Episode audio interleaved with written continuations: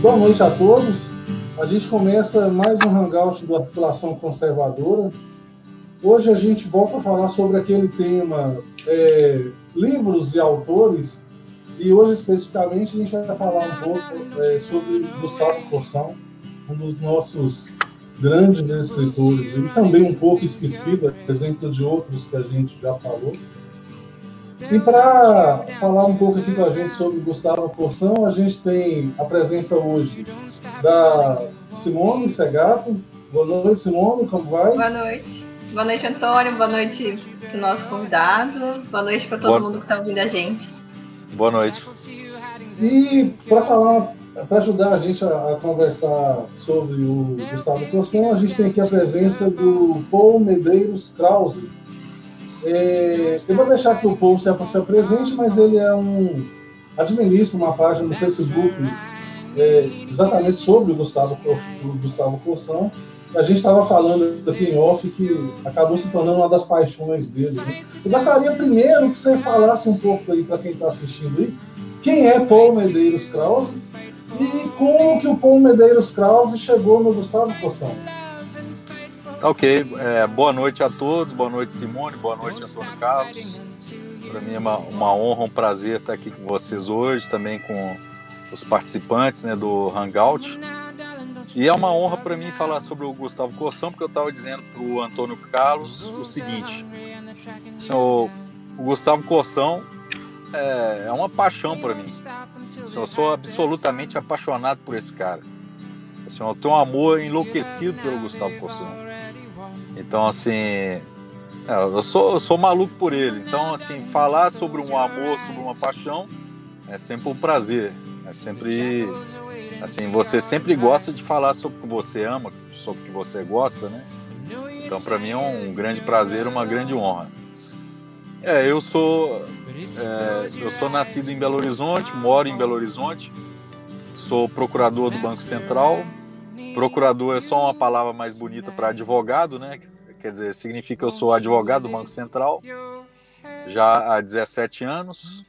Morei cinco anos em Brasília, quando comecei no, lá no Banco Central. Minha mãe, assim, eu tive o privilégio de ter uma boa formação católica. Minha mãe é, me deu uma formação rígida católica, não só em termos assim de exposição do que a igreja ensina, mas em em testemunho. É, ela sempre praticou o que ela me ensinou. É, eu que não, não, não fui tão fiel, assim, não, não fui tão fiel à minha mãe, assim, aos ensinamentos dela. Muitas vezes eu deslizei em muitas coisas que ela me ensinou, no que a igreja ensina. É, mas tentei sempre continuar no caminho católico. Sempre tentei é, progredir na fé católica e sempre procurei estudar os grandes escritores católicos. Minha devoção sempre maior foi para os doutores da igreja. É, no começo eu tive uma devoção assim por São Francisco, Santa Clara e tal, aquela pobreza deles me impressionava muito, ainda hoje me impressiona, mas depois de um tempo eu comecei a me apaixonar mais pelos santos mais intelectualizados. Comecei a admirar os santos que comecei a admirar no homem e no Santos em especial a inteligência. Então, hoje em dia, já houve uma fase que meus santos prediletos foram Santa Clara e São Francisco. Mas hoje em dia, os meus santos prediletos são Santo Agostinho e Santa Teresa d'Ávila. E nessa linha, vamos dizer assim, eu conheci o Gustavo Corsão, conheci o Gustavo Corsão assim, quando eu ia escrever algum artigo contra o casamento gay, eu tenho alguns artigos num, num site jurídico, Jus Navigandi, contra o casamento gay. Então, quando eu, eu saí procurando uma boa fundamentação para um artigo contra o casamento gay e tal, e tive alguma dificuldade de encontrar, de, depois que eu escrevi alguma coisa, que eu escrevi até muito mal, vou ser bem sincero, assim, escrevi uns artigos muito ruins, é, mas depois que eu escrevi alguma coisa, eu comecei a achar coisas melhores e tal, e, e achar que surgiram coisas com mais facilidade. Mas quando eu procurava escrever, não achava as coisas com muita facilidade. Aí eu achei numa casa do Opus Dei, aqui de Belo Horizonte, eu já tinha voltado de Brasília, é um dos volumes de Dois Amores, Duas Cidades, do Gustavo Corsão. E aí ele falando da, da situação da decadência da, do mundo atual, das, da civilização atual, civilização do homem exterior. E foi assim, quando eu li esse livro, foi como foi como quando São Paulo encontrou com Ananias, se não me engano. Se, não sei se eu erro o nome aqui do da pessoa com quem São Paulo se encontrou quando ele tinha escamas nos olhos. Quando eu li esse livro, Dois Amores, Duas Cidades, é como se escamas caíssem dos meus olhos. Assim, é como se eu começasse a entender o mundo. O mundo se abriu para mim. Então, assim, eu tenho uma dívida eterna de gratidão ao Gustavo Corsão, tenho uma verdadeira veneração por esse homem e me alegro muito de estar aqui hoje na véspera do aniversário dele porque amanhã, 17 de dezembro, é o aniversário dele, o aniversário do Gustavo Corsão. Ele nasceu em 17 de dezembro de 1896, no Rio de Janeiro, no Rocha, no subúrbio do Rio de Janeiro. Um dos maiores gênios brasileiros de todos os tempos, um dos maiores pensadores católicos do Brasil de todos os tempos, sem dúvida. Não só em termos de inteligência, mas em termos de fidelidade à igreja. Então, não sei se eu consegui me apresentar bem, também me dedico aqui em Belo Horizonte ao Apostolado do Rosário, na Catedral da Boa Viagem. A gente reza aqui o Rosário todos os sábados, todos os sábados do ano, sem falta. Em fevereiro, agora, 13 de fevereiro, nós vamos completar 10 anos da recitação do Rosário ininterrupta em todos os sábados aqui. Nunca faltou nenhum sábado em 10 anos.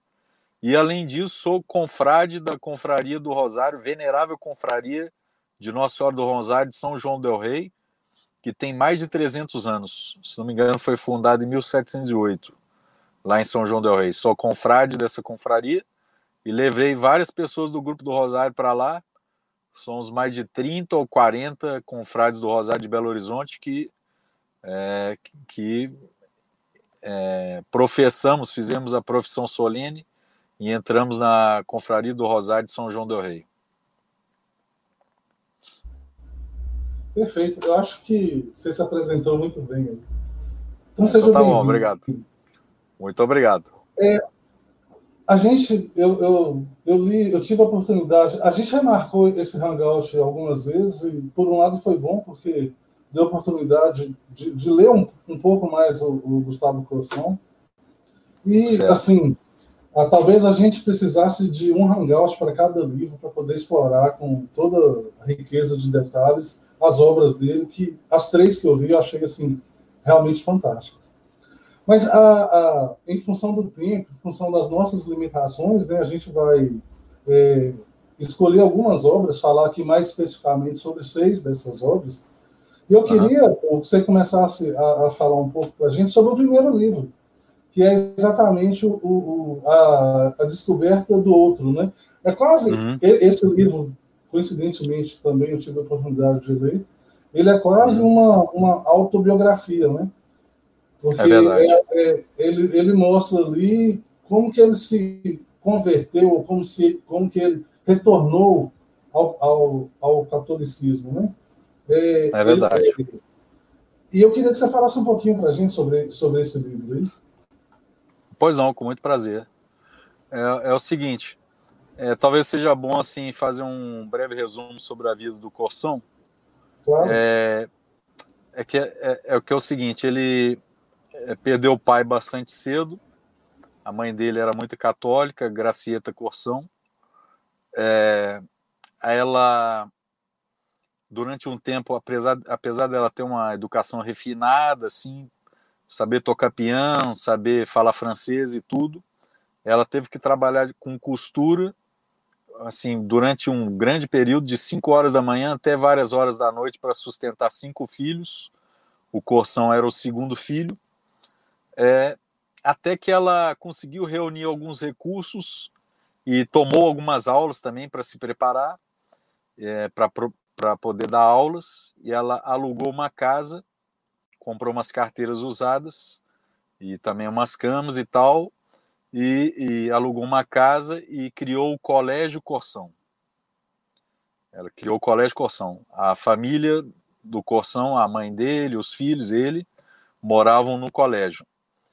E o Corção, assim, o Corção é, é inteligência prodigiosa, né? Isso é uma inteligência completa. Eu não sei onde que eu li, mas, alguém dizendo assim, que o Corção era uma, é uma inteligência completa. Porque, assim, mesmo os gênios, mesmo os gênios, você pega Beethoven, por exemplo, o cara é gênio na música, é gênio em, um ponto, em gênio em alguma coisa. Mas o Corção era gênio em tudo, assim, gênio em quase tudo que ele fazia. E a circunstância providencial de ele morar num colégio, um cara super curioso e super inteligente como ele, assim, fez com que ele desenvolvesse as capacidades intelectuais dele em grau máximo. Então, assim, ele morou, a casa dele era um colégio, colégio Corção. Ele começou aprendendo, mas depois passou a ser professor nesse colégio. E é, foi, foi educado na igreja, foi batizado e tal, mas depois de velho, assim, assim, depois de jovem, ele se dedicou muito à engenharia, era um dos maiores engenheiros do Brasil, um dos mais famosos engenheiros do Brasil. Ele participou da primeira iluminação do Cristo Redentor, porque tinha a questão que estava combinada era um engenheiro lá da Itália acionar as luzes do Cristo Redentor lá da Itália. Mas a equipe do Gustavo Corsão estava de sobreaviso para que se alguma coisa falhasse, ele atuasse, a equipe dele atuasse e acendesse as luzes do Cristo Redentor. E foi o que aconteceu. Falhou a iluminação e a equipe do, do Gustavo Corsão é que é, fez com que o Cristo Redentor fosse acesa, a luz do Cristo Redentor. Então, isso se a pessoa pesquisar no site do IFAM, jogar lá é, Gustavo Corsão, Cristo Redentor IFAM, tá você vai encontrar isso lá, essa informação antes de, de, do primeiro livro, né, ele já tinha uma carreira de relativo sucesso como engenheiro, né? Tinha, tinha. Ele era talvez o engenheiro mais brilhante do Brasil. Se não era o mais brilhante, é, assim, ele estava no mesmo nível dos mais brilhantes do Brasil. Era assim, ele era o cara de ponta assim na engenharia. Vou te dar um outro exemplo. Ele participou das primeiras transmissões transoceânicas de rádio da América Latina, da América Latina toda. Tá? As primeiras transmissões transoceânicas de rádio da América Latina, quem, quem realizou foi o Gustavo Coção e um colega dele chamado Carlos Lacombe. Para você ter uma ideia da genialidade dele. Quer dizer, primeira iluminação do Cristo Redentor, primeiras transmissões transoceânicas de rádio, é, ele foi lá, teve uma época que ele, ele também gostava muito de astronomia, então ele sempre foi pioneiro em tudo. tudo. Então ele foi convidado para participar de, das medições de astronomia de campo no Mato Grosso durante um tempo. Ele tinha 19, 20 anos. Então foi lá medir as, a, as latitudes no Mato Grosso. E, inclusive inventou um modo de determinação das latitudes. Ele criou um modo novo de determinação das latitudes original que ninguém conhecia, que era superior ao que todo mundo utilizava na época. Ele, ele sempre foi inventor também, ele tem, teve várias inventões, invenções, criou um órgão eletrônico, assim, é, era um gênio absoluto, assim, o Coção. Nesse primeiro livro ele fala um pouco sobre essa invenção aí, né? Esse, esse... Fala, exatamente. Ele fala bastante sobre a carreira dele como engenheiro, assim, a gente nota que era realmente uma coisa que ele tinha uma satisfação, uma satisfação muito grande, né? Isso, isso. É verdade. Aí então, assim, é, eu acho que a descoberta do outro tem um começo genial. Eu tenho um colega do Banco Central que mora em Fortaleza que fala assim: pelo dedo se conhece o gigante. Então, pela, pelo começo da descoberta do outro, você vê que o Gustavo Coção é um gigante porque é como o começo das Confissões de Santo Agostinho. Eu acho o Gustavo Corsão muito parecido com Santo Agostinho, na genialidade, na sinceridade e na paixão. É um homem apaixonado. Então, a descoberta do outro eu posso é, considerar como, classificar como se fossem as confissões do Gustavo Corsão. São as confissões. Porque é como Santo Agostinho relatando a conversão dele para o cristianismo, catolicismo. Então, o Corsão começa a descoberta do outro com uma frase genial, absolutamente genial, que não é dele, mas que ele teve o supremo bom gosto de escolher. Ele cita um autor português que chama Alexandre Herculano, E num livro do Alexandre Herculano, que depois um amigo meu, Frei Evaldo, aqui de Belo Horizonte, que é o provincial do Carmo, me, dizia, me disse de qual livro, é, em qual livro se encontra isso. É, se não me engano, é Eurico o Presbítero, de Alexandre Herculano. Aí nesse livro, Eurico o Presbítero, de Alexandre Herculano, o Corsão pega essa frase lapidar, começa a descoberta do outro assim. Aí começa, aí começa a descoberta do outro assim. No romance de Alexandre Herculano, o personagem faz a sua namorada uma pergunta patética no gosto da época. Sabes tu, Ermengada, o que é passar 10 anos amarrado ao próprio cadáver? Eu acho absolutamente genial o começo desse livro. E depois ele, aí, com essa ideia inicial, ele, a partir, a partir dessa ideia inicial, ele diz que ele ficou 15 anos amarrado à técnica, à engenharia, à astronomia e tudo mais, e que esse desenvolvimento dele como cientista, como um homem da técnica e da ciência, que esse desenvolvimento se deu à custa de uma atrofia. Ele foi perder na fé do batismo. Então ele se, tomou, se tornou um cara racionalista, uma pessoa racionalista. Isso está na descoberta do outro. Então é bonito, a descoberta do outro é um livro absolut, absolutamente bonito, sincero e genial, porque ele ele diz, ele fala da fase dele assim de cientista totalmente engajado na técnica, que até tinha esquecido o nome do presidente da República. Ele fala que é, que uma vez ele se deu conta que ele não sabia nem quem era o presidente da República, de tão enfronhado que ele estava nos assuntos ali da técnica, da engenharia, é, e que quando a mulher dele morreu, ele assim o mundo caiu para ele, o mundo caiu para ele.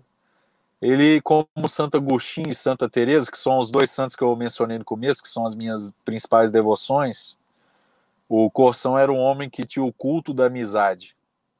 Inclusive é uma qualidade que eu admiro nele, Santa Teresa e Santo Agostinho, mas é, é, que eu admiro neles justamente porque é uma deficiência que eu tenho, que eu não, eu não sei cultivar bem as amizades. É uma, mas é uma coisa que o Corsão e Santa Teresa sabiam cultivar bem. Eles sempre tiveram muitos amigos.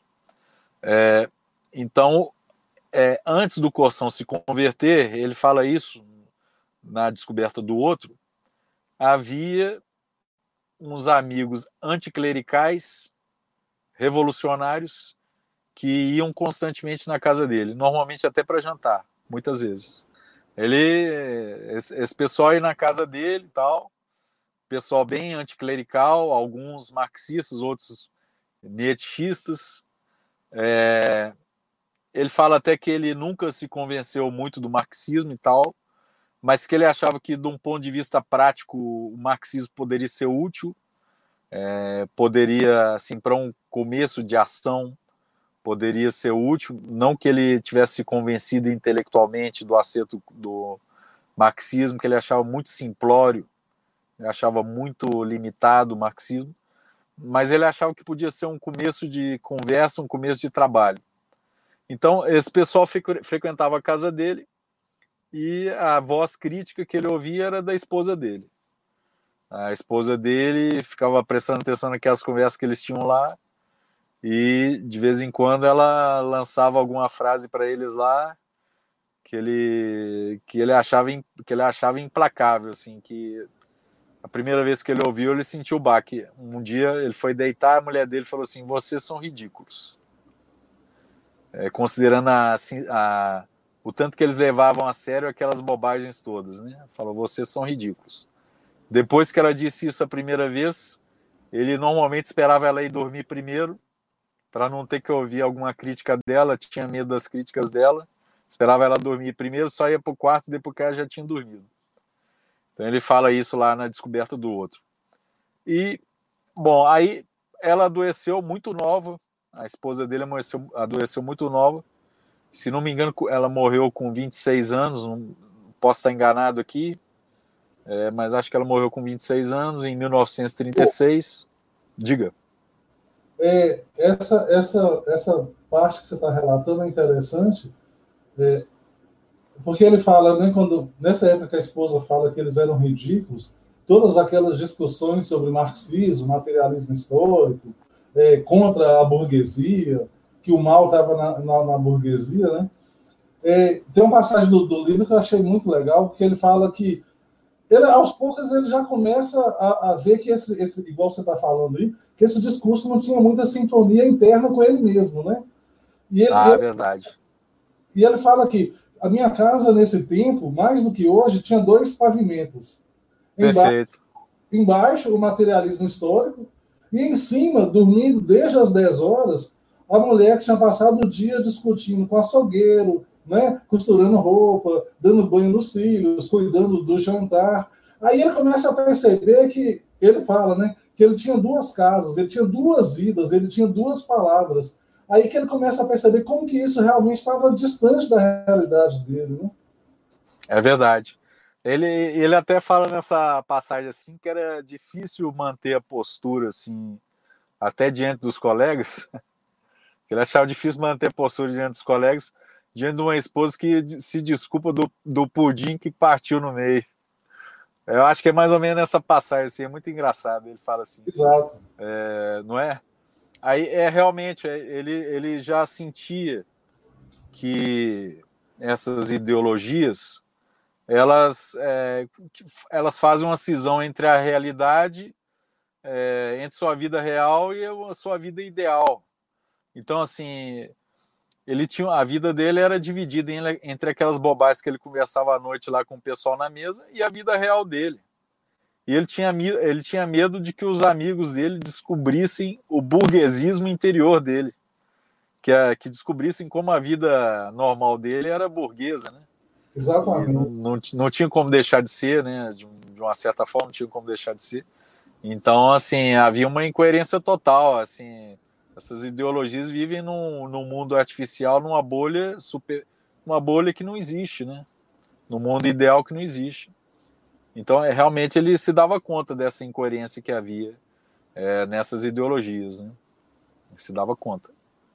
De certa forma, a morte da esposa, que ele relata nesse, nesse primeiro livro, a primeira esposa, depois ele, ele vai, ele casa novamente, né? Uhum. É, de certa forma, isso acaba representando um reencontro dele com Deus, né? Ou a entrada é verdade. De na vida dele. Né? É verdade. É, quando, quando a esposa dele morreu em 1936, ele entrou numa uma, uma profunda crise espiritual. Assim, é, parece que tudo em que ele acreditava desmoronou. Inclusive, uma, tem um trecho bonito lá do, da descoberta do outro que ele fala assim: que às, às vezes é mais fácil você reconhecer um pecado, um erro moral que você cometeu, do que reconhecer uma gafe. Às vezes a gafe é mais vergonhosa, assim, te deixa mais encabulado você reconhecer uma gafe.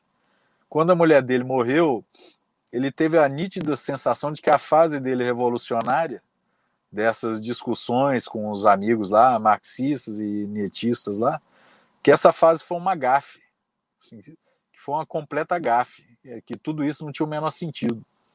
É, então, é, ele, ele viu que essas coisas não tinham sentido e, ao mesmo tempo, providencialmente, se não me engano, ele estava numa fase que ele, ele trabalhava, sei, ele trabalhou em, em vários órgãos diferentes, é, não sei se era já na companhia telefônica, na, que depois virou a companhia telefônica aí principal do Brasil, eu esqueci o nome, ou se era, ou se era na Radiobras, que ele entrou em contato com um engenheiro estrangeiro. Inclusive, ele, a empresa acho que até pagou uma viagem para ele para Berlim, para a Europa, alguma coisa assim, porque o Corsão sempre foi um engenheiro de ponta, né? Então ele tinha contato com é, grandes engenheiros de outros países também. E aí eu não sei se foi esse engenheiro da Radiobras ou da companhia telefônica, alguma coisa assim, que deu para ele mais ou menos nessa época também, mais ou menos, mais ou menos nessa época, dois livros que produziram um grande impacto nele também. É, Reflexões sobre a inteligência e sua vida própria do Jacques Maritain e A Bola e a Cruz do Chesterton. Esse, o Chesterton e o Jacques Maritain sempre foram os dois grandes mentores intelectuais do Corsão. É, são, são os grandes mentores intelectuais do Corsão. É, Se a gente fosse pensar assim, é, o Corção tem, é, ele, ele, já era batizado, mas vamos dizer assim, se eu pudesse considerar que ele tem dois padrinhos da volta dele para a igreja, são, são o Chesterton e o Jacques Maritain. Então, esses livros, que o Corção é um cara muito inteligente, muito questionador, esses livros é, respondiam às dúvidas que ele tinha sobre o, sobre o cristianismo, o catolicismo. E produziram a volta dele para o catolicismo. É porque ele, ele, na descoberta do outro, ele também fala que ele, ele tentou se reaproximar do catolicismo, mas às vezes ele ia em alguma missa, assim, e fazia, depois da missa, fazia alguma pergunta para alguns padres, e os padres tinham respostas tão simplórias, tão básicas, que ele achava deploráveis, assim, não eram suficientes para ele. Se fosse depender da, da pergunta desses padres, ele jamais aderia, aderiria ao catolicismo. É, inclusive, eu acho que até no Moceiro de São Bento, o primeiro contato dele com o Moceiro de São Bento, depois o contato dele foi só aumentando com o Moceiro de São Bento do Rio de Janeiro com o seu Moroso Lima também e tal. Mas o primeiro contato dele com o Moceiro de São Bento, o monge lá do Moceiro de São Bento, parece que também não foi muito bom. Ele esperava um pouco mais do monge, assim. Ele esperava respostas melhores do monge. É, então, esses dois livros apareceram num momento providencial para ele, produziram um abalo muito grande nele. Ele começou a se convencer do acerto do catolicismo ao mesmo tempo, também na descoberta do outro, é, uma pessoa fala assim é, que ele precisava conhecer o Alceu. Eu acho até bonita essa frase assim, porque parece que ela se desprende do livro. Uma pessoa falou com ele assim: você precisa conhecer o Alceu.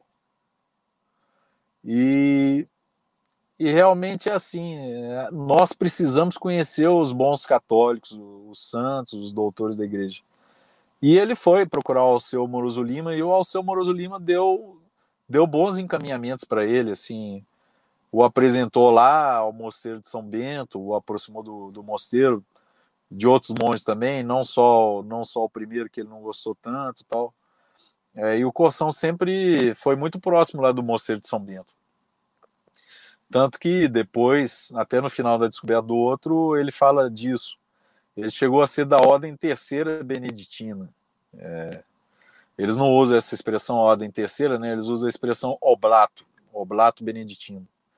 Ele foi oblato beneditino e o nome dele foi Paulo. Tomou o nome de Paulo como oblato beneditino. É, já li num livro que depois ele, por alguma questão, não sei se para não encontrar qual o seu Moroso Lima lá depois, que ele saiu da, da ordem beneditina. Mas, mas ele chegou a ser é, beneditino. E é curioso porque também o Jacques Maritain e a Raíssa Maritain, é, que dois autores que o influenciaram muito, também eram beneditinos, também eram oblatos beneditinos, né? Também tiveram essa influência grande dos beneditinos. É, então, esse contato do Corção com Alceu Moroso Lima, com o Chesterton, o Jacques Maritain, e também o vazio existencial que a morte da mulher dele produziu nele, produziram a conversão dele. E ele se aproximou da fé católica, sempre foi um homem muito sincero e muito apaixonado. Quando ele aderiu à fé católica, foi de modo irrestrito. Né? Assim, foi de um modo completo e absoluto, e assim foi a vida dele. Às vezes até com algum excesso, às vezes até com algum excesso humano, que às vezes é próprio das pessoas apaixonadas, né? Às vezes elas se excedem em alguma coisa perde o uso da razão em alguma coisa. É, então acho que no, no, no, final ele fez alguma crítica exagerada, alguma crítica errada ao Concílio Vaticano II. Mas são coisas que você compreende uma pessoa apaixonada que vê problemas acontecendo na igreja e que às vezes não é tão fácil entender a, a causa do problema, assim, a origem do problema.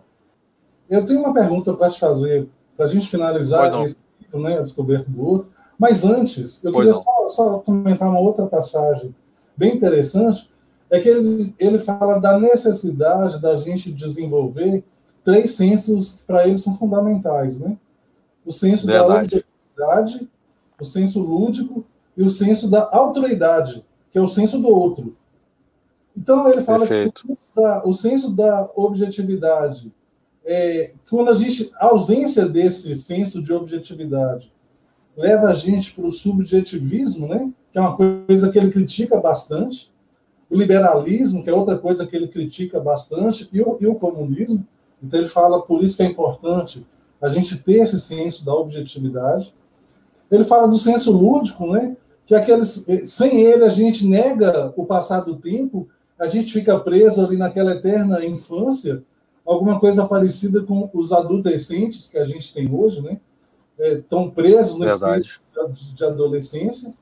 E o terceiro senso que ele fala da necessidade da gente desenvolver é o senso da altruidade, que é aquele senso que busca o outro. E ele vincula esses três, é ele, ele, vincula esses três sensos com as três virtudes de Deus, que ele chama do outro, que ele fala que é o outro também, né? Então ele é verdade. vincula esses três sensos com as três virtudes: a fé, a esperança e a caridade. E ele fala que a caridade é a maior dessas virtudes, né? Então, aproveitando é verdade. o comentário, eu queria chegar numa pergunta: quem é o outro? Pois não. É, o outro é, é Deus, né? O outro é Deus que ele foi descobrindo a duras penas, as apalpadelas, né? Também muito com auxílio da inteligência, não só com auxílio da sensibilidade ou, ou, ou da emoção, porque o Corção sempre foi um homem muito racional. Então, assim, a fé do Corção sempre foi uma fé muito esclarecida, é, uma fé madura, porque é, tem um livro, ah, o livro, tem um livro da Marta Braga, não sei se, se as pessoas que estão nos assistindo conhecem o livro da Marta Braga, que chama, é um livro muito bom, é pequenininho, da editora Quadrante, que é ligado ao Opus Dei, né?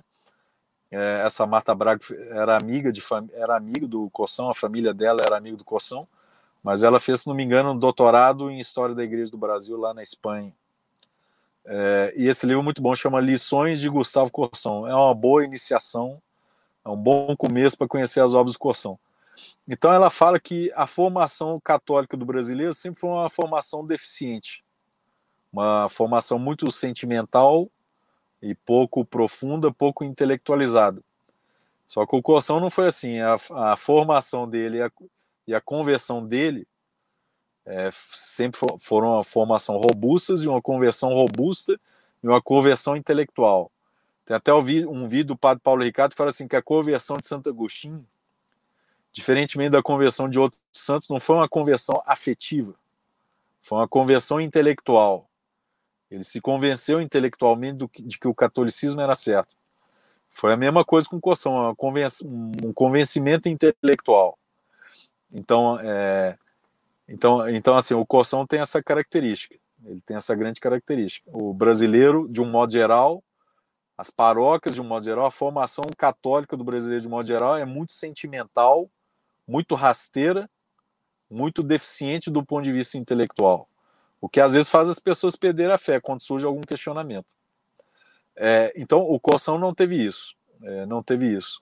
É, e, e, você tocou, talvez, no ponto mais importante do livro, ou num dos mais importantes, porque essas, essa parte do livro sobre os três censos, assim, filosoficamente é muito profunda, é uma parte do livro muito profunda, até um pouco complexa, assim, é difícil de ler essa parte, difícil de entender.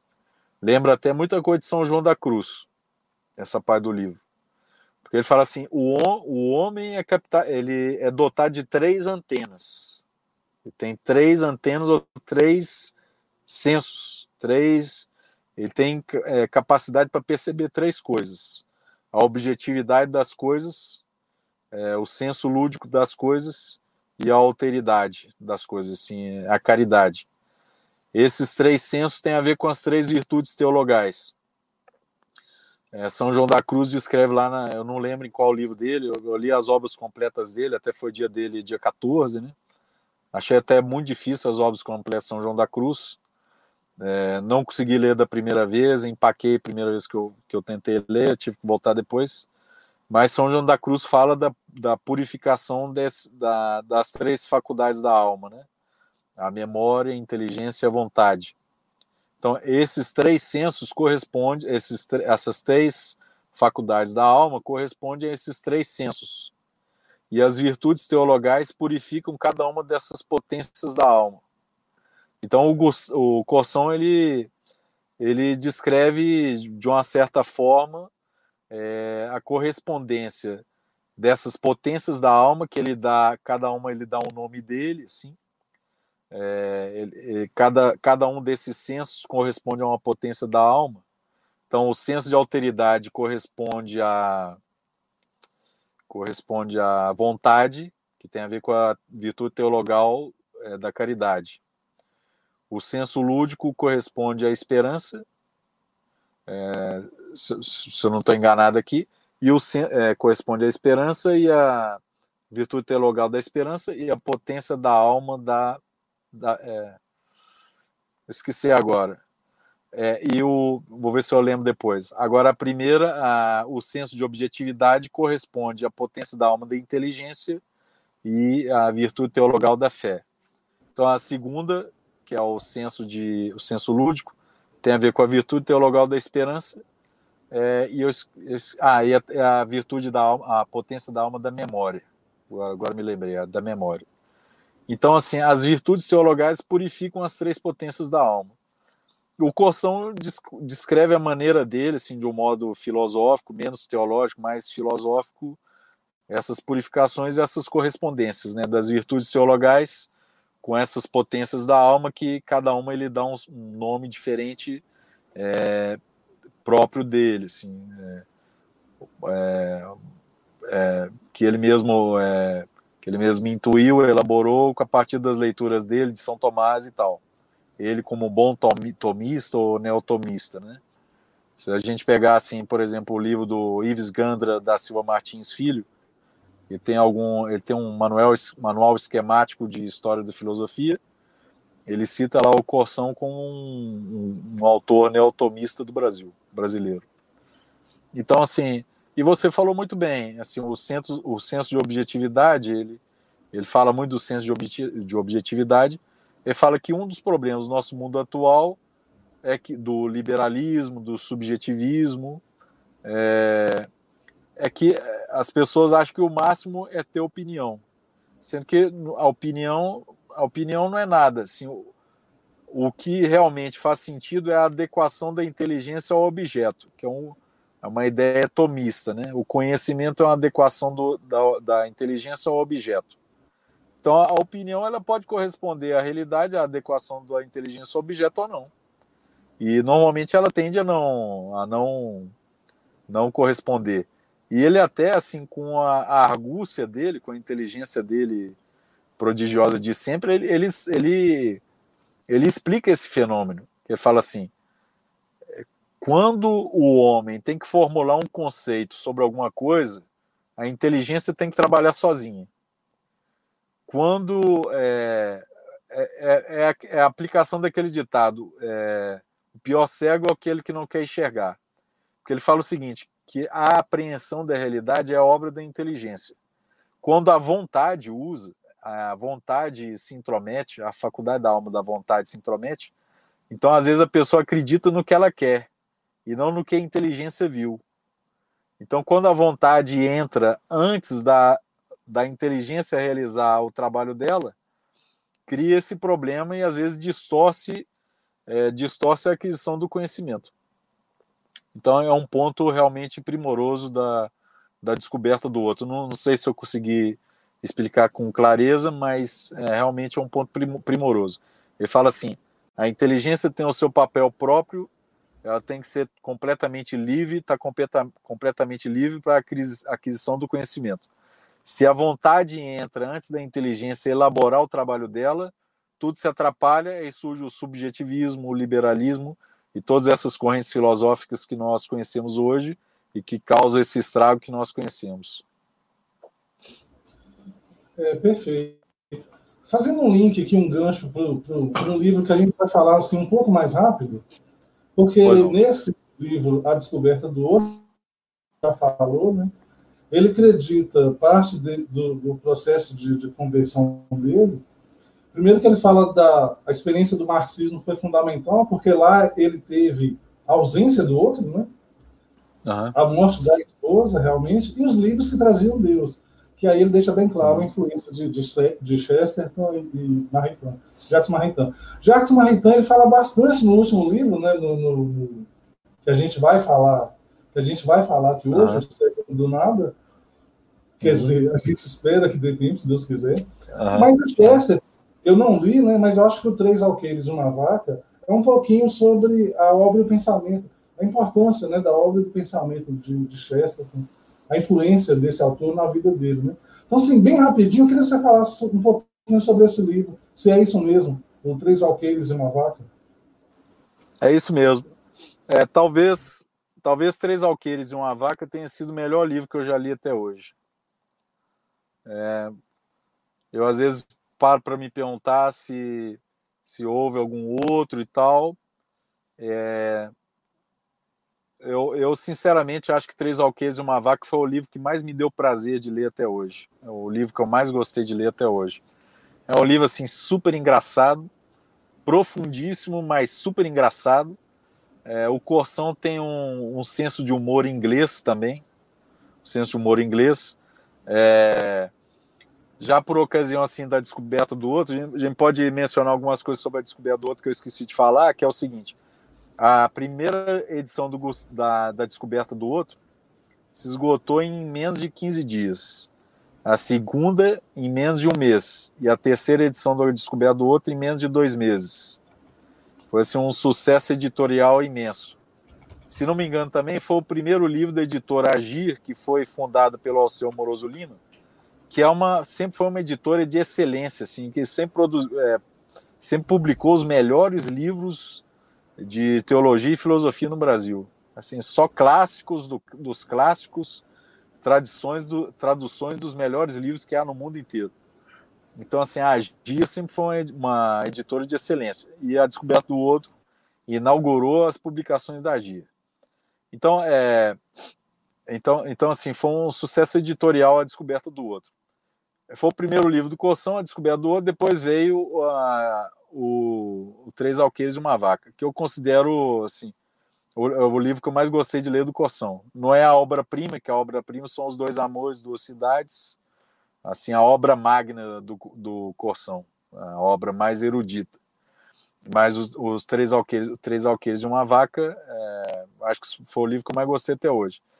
E nesse livro ele confessa a filiação dele, a filiação do pensamento dele é, totalmente a Chesterton.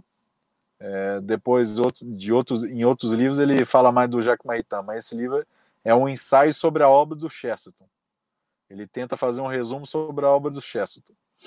Então, no começo do livro ele fala sobre que é, sobre que cada livro é como se fosse uma carta dirigida ao leitor, que às vezes tem que passar por vários intermediários até chegar no destinatário certo é, que às vezes o mundo está cheio de entulhos e não é fácil que essa mensagem chegue ao leitor dos sonhos do escritor. É, eu acho muito bonito esse começo do livro. E, e depois dele falar assim que, to, em, que em todo livro há uma carta e do leitor dos sonhos. O leitor dos sonhos é aquele que encontra o livro e fala assim: esse livro foi escrito para mim. Ou então, assim, mais ainda, eu acho que ele depois ele retifica, ele fala assim: não, o verdadeiro leitor dos sonhos não é o que fala assim, esse livro foi escrito para mim. Ele fala assim: é o livro que eu gostaria de ter escrito. Ele acha que é até melhor, que seria assim: o livro que eu gostaria de ter escrito. Mas aí, depois dessa introdução, ele divide o livro em três partes, é, sensacionais também, que são um resumo da obra do Chesterton. Assim, para não ser doido, para não ser bárbaro e para não ser escravo. E, e, e, cada, um, cada uma dessas partes de livro explora uma das ideias fundamentais do Chesterton. Para não ser doido. O que, que o ser humano precisa fazer para não ser doido? Acreditar no mistério. É, esse, esse, essa parte do livro, para não ser doido, é uma crítica ao racionalismo.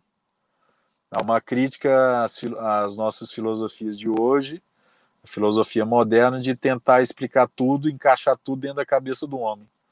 Mas o homem é incapaz de explicar a realidade toda. Sem o auxílio da fé, é impossível explicar a realidade toda. É, São João Paulo II, na, na maravilhosa encíclica dele, Fé e Razão, que tem tudo a ver com o tomismo, né? tem tudo a ver com São Tomás, com os ensinamentos da escolástica, que, que o Corsão defendia também. É, diz na encíclica, São João Paulo II diz assim: a fé e a razão são as duas asas com que o homem se eleva para Deus. A fé purifica a razão e a razão purifica a fé. Porque existem os dois extremos. A fé tem um, tem um excesso na fé, que é o fideísmo, acreditar em qualquer coisa, e o racionalismo, que é não acreditar em nada, acreditar só na razão, ter fé só na razão. Então, esses dois extremos são doentios, são errados, perigosos, doentios. E é, então o Corção, é, seguindo a ideia do Chesterton, diz que um homem, para ser saudável, um homem saudável tem que acreditar, tem que ter consciência da insuficiência da razão para explicar algumas coisas. E ao mesmo tempo ter a consciência de que os dois homens, os dois tipos de homens que são os mais saudáveis do mundo e os que estão mais em contato com a realidade são os monges e os poetas. Eles têm mais o senso de realidade que a maior parte das pessoas. É, por incrível que pareça, pode parecer uma contradição, mas o Corsão sustenta isso e o Chesterton também. E ao mesmo tempo, o Chesterton dizia e o Corsão reafirmava que o louco é a pessoa que mais insiste que tem razão em alguma coisa. Ou a pessoa mais racional que existe é o maluco. Assim, ela, ela o maluco olha para a lua e fala: Não, ali é o Napoleão. Ela te dá mil razões para dizer que a lua é o Napoleão Bonaparte. É, te dá mil fundamentos e razões. É, então o Chesterton e o Corson dizem isso, que pessoa, a, a, pessoa mais racional que existe é o maluco, é, é, o, é o doido. Então, para não ser doido, você tem que estar tá aberto a uma coisa que tá, é maior do que a sua razão, que é o mistério. E a fé te ajuda a penetrar no mistério. As outras duas partes são é, para não ser bárbaro e para não ser escravo para não ser escravo é uma defesa da a parte para não ser escravo é uma defesa da propriedade privada e do distributismo, que é uma é uma é um, um pensamento de Chesterton e do Hilário de Belloc. É, assim, é, que a, a, ideia assim da reafirmação da propriedade privada, todo homem tem o um direito da propriedade privada, por menor que seja e que as propriedades não podem ser tão grandes a ponto de que uma propriedade seja tão grande que inviabilize uma propriedade pequena. Essa é uma ideia assim bem resumida do distributivismo, que se não me engano quem começou foi Hilário de Belloc e o Cheston desenvolveu mais e propagou mais. Então assim, aí o Coção sustenta que para o homem não ser escravo, ele tem que ter uma propriedade, ainda que pequena, ainda que do tamanho de três alqueires e uma vaca, que é o que dá o nome ao livro. Né? É, três alqueires e uma vaca. Que quando o pai de família chega em casa, ou como ou quando o mais humilde funcionário público chega em casa, quando ele chega à noite, cansado, abre a porta, ele não está simplesmente abrindo a porta de uma casa, ele está abrindo as portas de um reino. E ali, quando ele, ele entra naquele reino, ele é senhor absoluto daquele espaço. E como Adão no paraíso, ele dá o nome às coisas e às pessoas. Ali, ainda que ele tenha um gato só, ele dá o nome no gato, como Adão dava o nome aos animais no paraíso. Então, eu acho, eu acho absolutamente genial essas ideias dele, essa, essas comparações, essa, essa, essa afirmação da propriedade privada e ele diz que tanto o capitalismo como o socialismo negam a propriedade privada. O socialismo que coloca tudo nas mãos do Estado.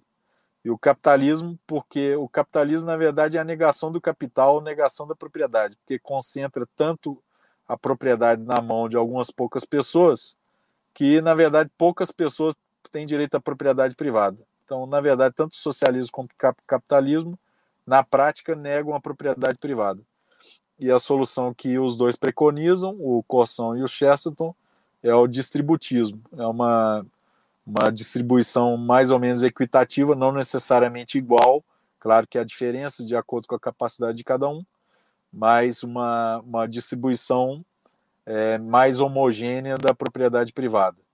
E o Corsão faz também o elogio da doutrina social da igreja, nessa parte sobre o distributismo e a propriedade privada. Ele diz assim que muita gente lê as encíclicas do, as encíclicas do Leão XIII, ou dos papas, as, ou os documentos da igreja sobre é, doutrina social da igreja, fica esperando muitos detalhes, assim, por exemplo, a cor do uniforme dos operários. Ele fala isso de sacanagem, né, sem gozação. É claro que a encíclica não vai trazer a cor dos uniformes dos empregados da, de, das fábricas. Mas ele quer dizer assim, que às vezes as pessoas, os leigos, ou as pessoas que vão ler os documentos é, pontifícios ou os documentos da igreja, ficam esperando um nível de detalhamento que, que não é condizente com esses tipos de, de documento que os leigos têm que saber, os leigos têm que saber aplicar esses conceitos, essas ideias gerais da doutrina social da igreja. Então essa essa parte para não ser escravo. E a parte para não ser bárbaro, ele fala que o homem tem que saber ser fiel aos compromissos, a honrar a palavra dada. Tem que ser fiel à tradição. Tradição que ele vê como a democracia dos mortos.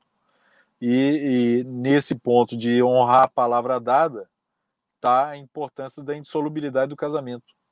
Assim, o divórcio, o divórcio é uma volta à barbárie. É, o homem tem que ser capaz de, de fazer compromissos definitivos. Se o homem é incapaz de realizar compromissos definitivos, ele volta a ser bárbaro. É coisa de bárbaro. Não, a pessoa que tem dotar de inteligência, memória e vontade, ser incapaz de fazer um compromisso definitivo, é um bárbaro, não é uma pessoa civilizada. Né? Então ele faz a defesa do casamento com o Chesterton e a defesa da tradição, de se ouvir a tradição, o que, os, que escreveram os autores antigos nesse, nessa parte é, para não ser bárbaro. Perfeito. É, na sequência das obras dele, né, e na sequência nossa aqui, o terceiro livro é um pouco diferente dos outros, né? Eu também não li, é, é lições, lições de abismo, mas é um, é um romance, né? É o único romance dele. É, é verdade. É a única obra, a obra de ficção do Corsão.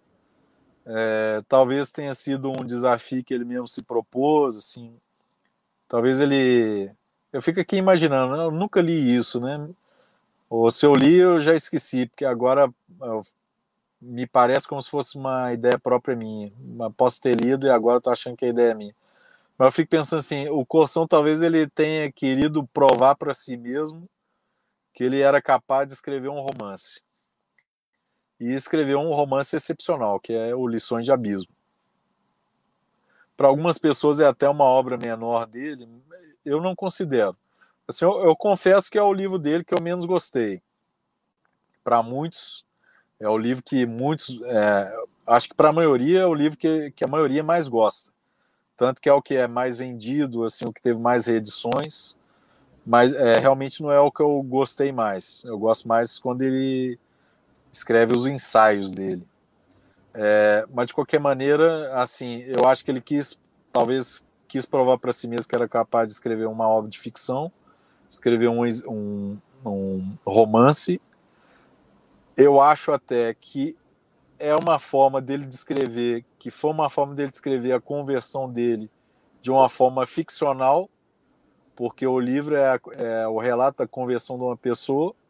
O protagonista chama, chama José Maria, era um professor universitário.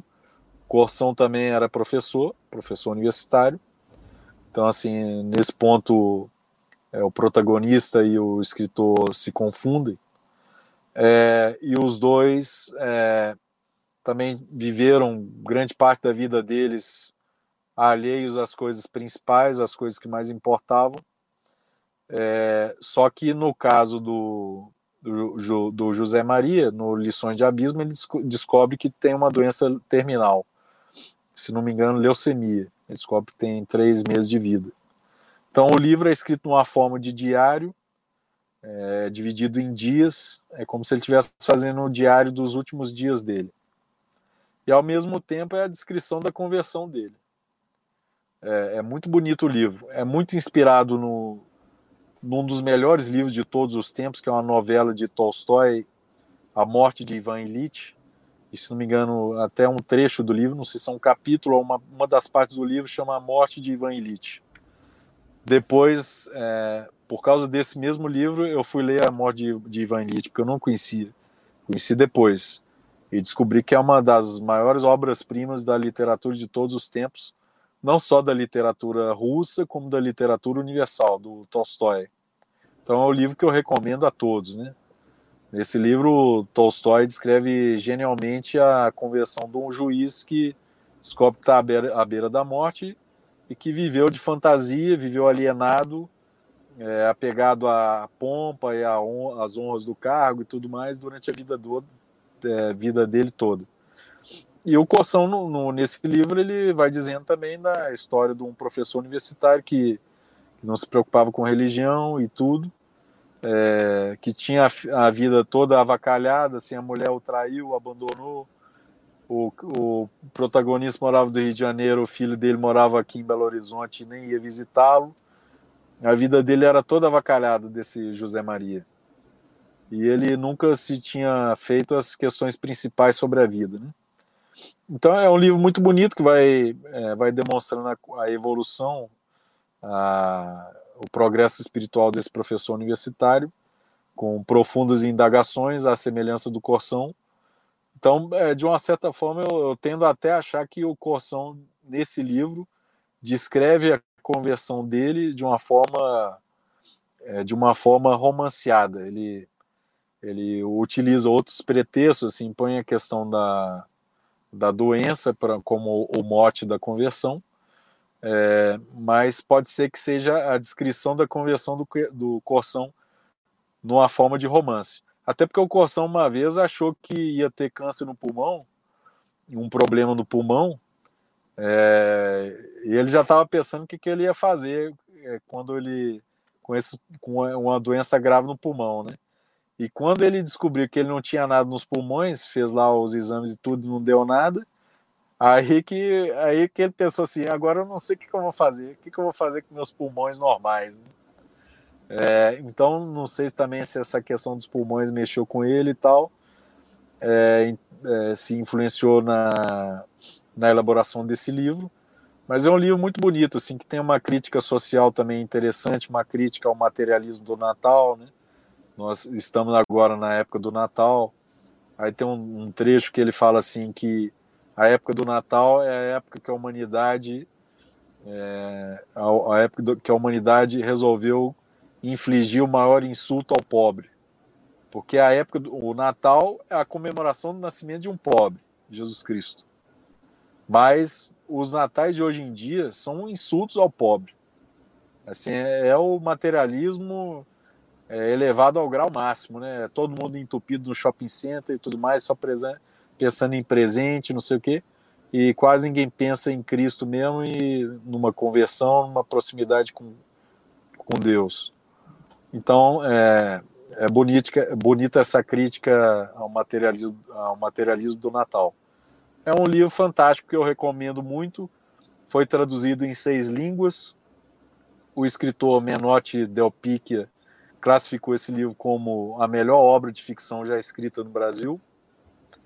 É, o, esse, esse livro ganhou dois prêmios, inclusive um deles da Unesco, é, o professor Sidney Silveira, que eu respeito muito, é um grande erudito, assim, um grande professor, fez algumas críticas a esse livro, acho que amparado em um, algum outro crítico literário, dizendo que é um, livro panfletário, assim, em que dizendo que o Coção faz uma defesa da fé, é, se utilizando do romance, é, da, do estilo literário do, do romance nessa obra, e que com isso o romance perde muito. É, eu discordo, assim, eu acho que não acho que isso não compromete em nada a, fe, nada a beleza da obra.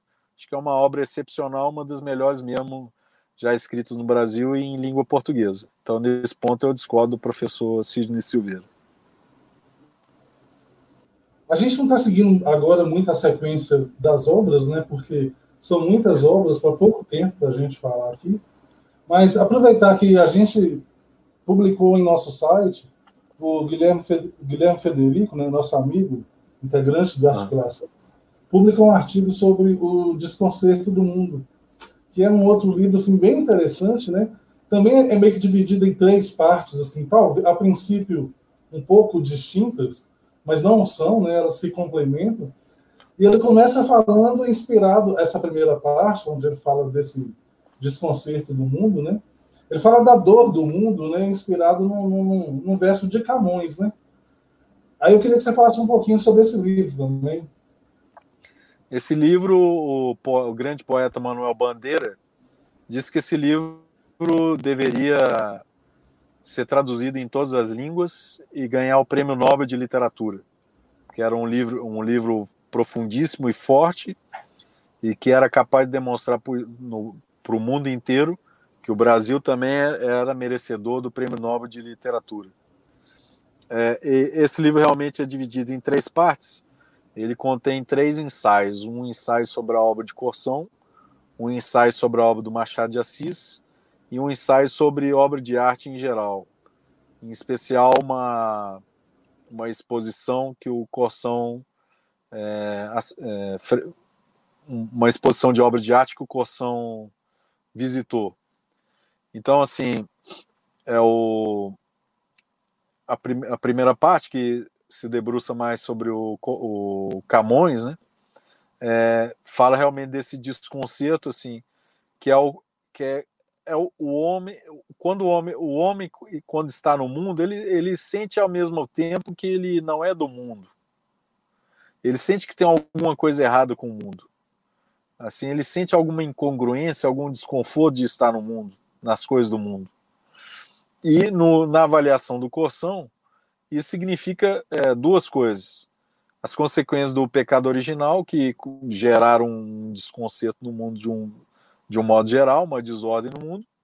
E mais ainda, talvez o problema maior nem seja esse. É que o homem está do mundo, mas ele não é do mundo. Por ele possuir uma alma racional, ele é maior do que o mundo, pela alma dele. Então isso gera uma, uma incongruência, assim, uma, uma, uma dificuldade de adaptação do homem no mundo por esse princípio espiritual dele que transcende o mundo. Então aí ele aprofunda um pouco é, sobre essa sobre essa dificuldade de adaptação do, do homem espiritual, o lado espiritual dele, com o mundo material, com as dificuldades do mundo material. Depois ele é a prime... Então a primeira parte sobre Camões. Depois ele, a segunda parte do livro é um ensaio sobre Machado de Assis. Ele fala que Machado de Assis teve duas fases, uma fase mais certinha, mais convencional, que foi a, a fase pior, a pior, a fase pior dele, menor como escritor, e a fase, a fase mais maluca, mais ácida, mais crítica, que é a fase do a fase maior do Machado de Assis como grandíssimo escritor. Inclusive, eu não sei se eu já falei, o Corção foi. Corção é tido por vários críticos, foi tido por vários críticos como o segundo Machado de Assis. O único, único escritor modernista é, clássico, de estilo clássico, límpido machadiano. O Alceu Amoroso Lima mesmo afirmava isso. Corção era um límpido machadiano com aquele humor à inglesa do Machado de Assis né, uma escrita refinada, uma escrita bem, bem refinada e ao mesmo tempo concisa, é, sem rebuscamento excessivo. É, então, é, o segundo ensaio é sobre a obra de Machado de Assis, sobre essas duas fases dele, a fase, especialmente a fase mais maluca, assim, a fase mais questionadora, mais ácida, e também é, dando ênfase para o livro de cabeceira do Machado de Assis, da importância dele como um grande é, como, como, um grande pensador que tinha como livro de cabeceira o livro do Eclesiastes. Então ele fala dá uma grande importância à influência que o livro do Eclesiastes deu é, na pessoa e na obra do Machado de Assis. Então, é, finalmente, então, a última parte do, do Desconcerto do Mundo trata é, é, da, be da beleza, das obras de arte em geral, um, um ensaio sobre a beleza, assim, sobre o que é obra de arte verdadeiramente autêntica, né? o que, que é beleza realmente autêntica. É, e ele fala sobre uma exposição de quadros que ele visitou e acho que ele usa até uma figura de linguagem assim bem bonita que fala assim que toda obra de arte verdadeiramente autêntica vai participar de um ofertório no juízo final. no juízo final, todas as obras de arte genuínas e verdadeiras vão, vão ser apresentadas a Deus num grande ofertório.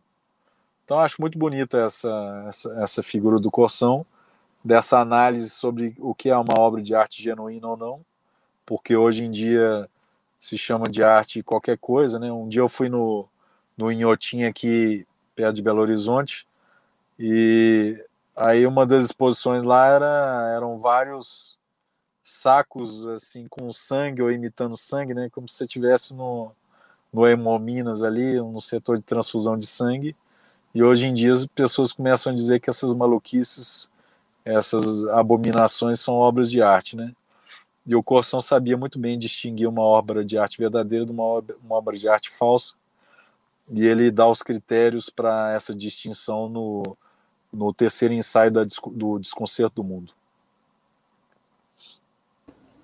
Você está falando aí do, do o Corsão Machadiano, né? O mesmo comentário que o, o Guilherme fez aqui também. Ele tem um livro dele só sobre Machado de Assis, não é isso? Tem, tem sim.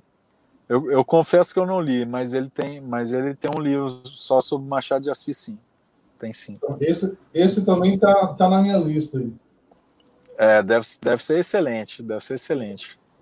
Exato. O Corsão era um grande, o Corsão era um grande fã do Machado e pô, é um discípulo mesmo, um seguidor, né? Assim, tá na Exato. mesma filiação, vamos, vamos dizer assim, do ponto de vista intelectual literário, ele tem a mesma característica genética, né? Tá na mesma árvore genealógica do, do Machado, né? Então deve ser um livro excepcional. Eu até esqueci o nome, mas, mas realmente ele, ele tem uma obra só sobre Machado. Quais, quais eram os traços assim mais comuns, é, mais marcantes entre os dois? Porque sempre fazem essa comparação entre o Corsão e o Machado, né? Ah, eu, eu, eu, diria, eu diria que, que são o seguinte, assim, uma so, suprema elegância na escrita, com uma com uma com a preocupação de, de, de evitar o excesso de rebuscamento, né?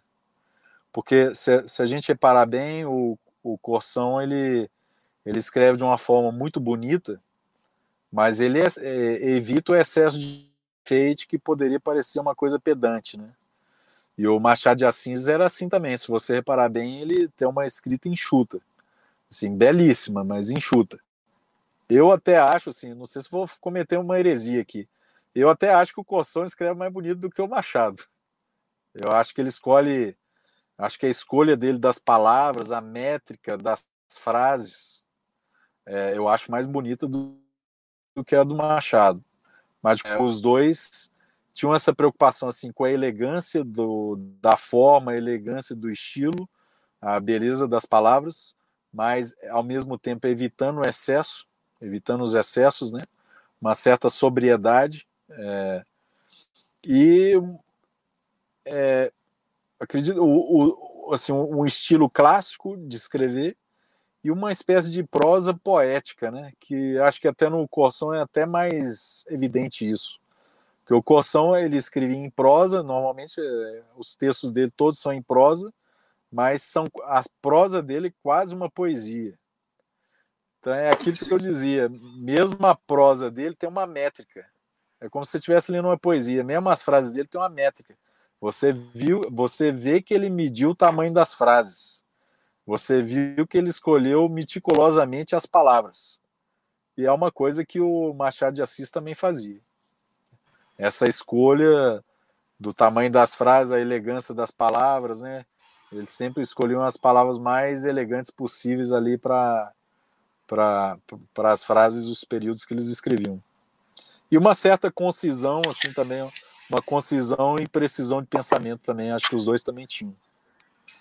É, essa, é, e essa parte que ele fala do, do essa de Queiroz também, eu acho que é justamente o que você que você falou que me leva a comparar um Machado a um essa de Queiroz, né? Que é o, uma escrita enxuta, é, elegante, o, e o do de Queiroz é, se torna mesmo uma coisa tão cheia de detalhes e detalhes e detalhes que se chato, até chato assim em si de você prosseguir a leitura, né? Porque é, é, fica... é um fim em si mesmo, não, não tem um, uma coisa muito. Não sei, não tem a essência bacana, assim, né? É, eu, eu acho que o excesso de enfeite, o excesso, o excesso de enfeite ou de rebuscamento muitas vezes atrapalha, né?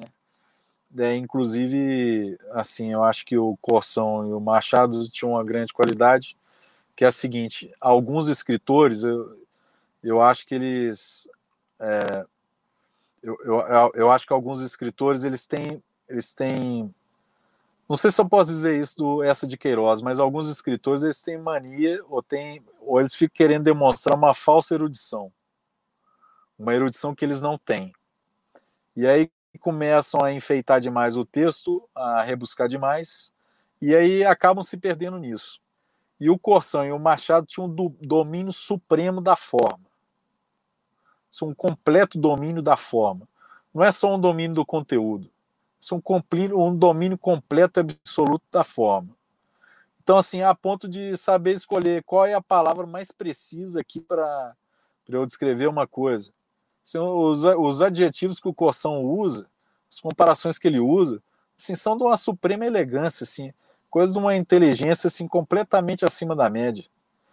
É, pensando assim, por, eu falei no começo de Santa Teresa, uma das coisas que eu gosto de Santa Teresa é essa originalidade. Santa Teresa é tido como uma, um dos maiores gênios de todos os tempos. Mas a elegância das, das, das figuras de linguagem, de linguagem que Santa Teresa utilizava mas são coisas incomparáveis. E eu acho que no Corção é a mesma coisa. As figuras de linguagem, as comparações que ele utilizava, às vezes uma palavra que ele escolhe para descrever uma coisa que ninguém utilizaria, ele sempre escolhe a palavra mais bonita e você nunca sente que tem um excesso. Você nunca acha que ele se excedeu, que ficou pedante. Que você sempre acha que ele foi preciso ali, que ele, que ele ficou no ponto máximo, no ponto certo, né? Não ficou nem no menos nem no mais. Então ele e o Machado acho que são perfeitos nisso aí. Eu até confesso que eu, eu, eu, lembro que tem uma parte do livro sobre essa de Queiroz, mas eu até esqueci. Eu confesso, já tem muito tempo que eu li esse livro, eu esqueci um pouco essa parte sobre essa, essa de Queiroz. É, é então você diria que seria o estilo mesmo dos dois que é, que é parecido. É, exatamente. O, o, é, os dois têm o mesmo estilo. Assim, o, os críticos literários, os críticos da época do Coção, o Mário de Andrade, o Oswald de Andrade, os outros grandes críticos literários da época, o Alceu de Moroso Lima, Alceu Moroso Lima também, diziam que o Coção era o único autor modernista clássico, que o Coção era o único autor modernista de estilo clássico, era o único límpido, que o Coção era um límpido machadiano. Assim que ele, ele era, ao mesmo tempo, era um cara vivo, moderno e clássico ao mesmo tempo, com aquela perfeição absoluta na forma. É, com, a, com aquele rebu, um rebuscamento, mas que muito sóbrio, um rebuscamento na medida certa. Então, é, é o, o, os críticos, os maiores críticos, consideraram que havia que há uma que, que o Corção é, é, da descendência do Machado de Assis, que tem uma afinidade é, de estilo com o Machado de Assis. Que é até difícil dizer qual é melhor. Eles colocavam os dois em pé de igualdade, de igualdade assim, sem muita diferença. Mais ou menos no mesmo nível, os dois no mesmo nível. Eu até acho que o Corção escreve melhor, se para ser sincero, eu acho que escreve melhor. Bom, é, essa também foi minha, foi minha impressão, mas isso é uma outra discussão.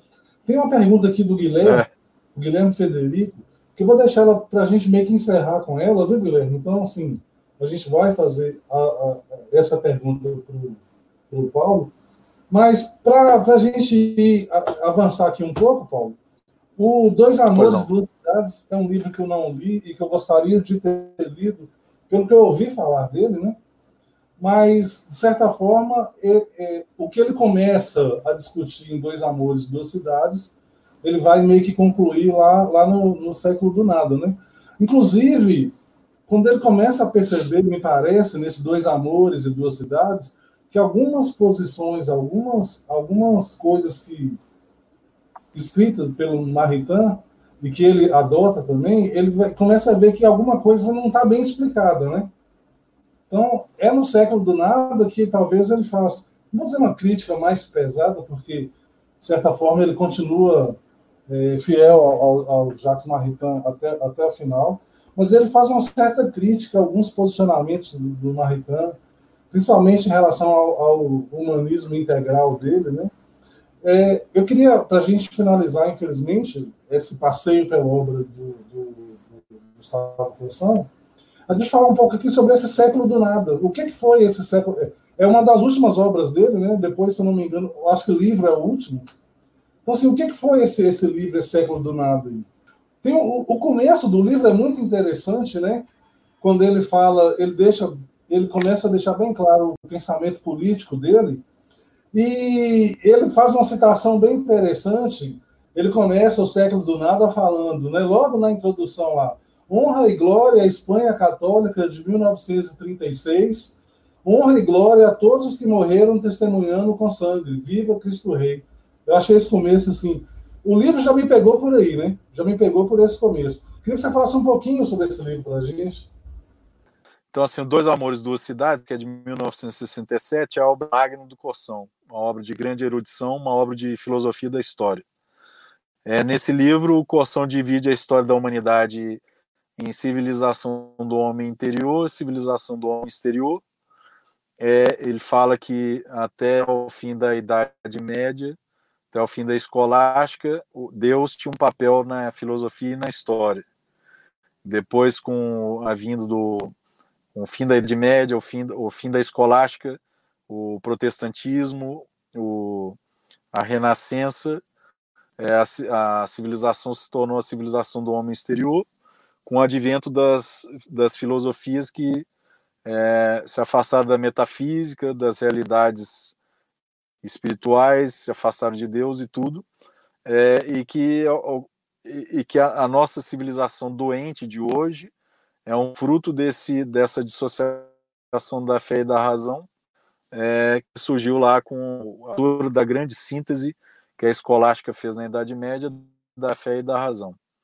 Então, depois o então é o, a, dois amores, duas cidades falam mais do problema no mundo inteiro, desse problema filosófico e ideológico no mundo inteiro, o surgimento do nominalismo, mais filosofia ou ideologia, que fez essa cisão entre fé e razão e é, que abandonou as, os conceitos abstratos, né, que só é, as coisas, é, só as que têm algumas coisas não existiriam, os conceitos universais não existiriam, só os nomes dos conceitos universais e tudo isso tem uma consequência desastrosa para a humanidade depois. Então, é, esse livro trata dos problemas de um modo universal né, no mundo inteiro, no, pelo menos no mundo ocidental. E o século do nada diz do problema dessas, em especial da influência do comunismo, do marxismo, é, na França e no Brasil. É, dá uma ênfase maior assim, para a infiltração comunista ou marxista, marxista na igreja da França e do Brasil, especialmente do Brasil. Mas ele, ele fala, por exemplo, que o, tem uma frase dele que eu acho muito interessante no século do nada, que fala assim, que qualquer beata do apostolado da oração no Brasil sabe que o comunismo é o veneno que transtornou tantos padres, que é o ópio do clero.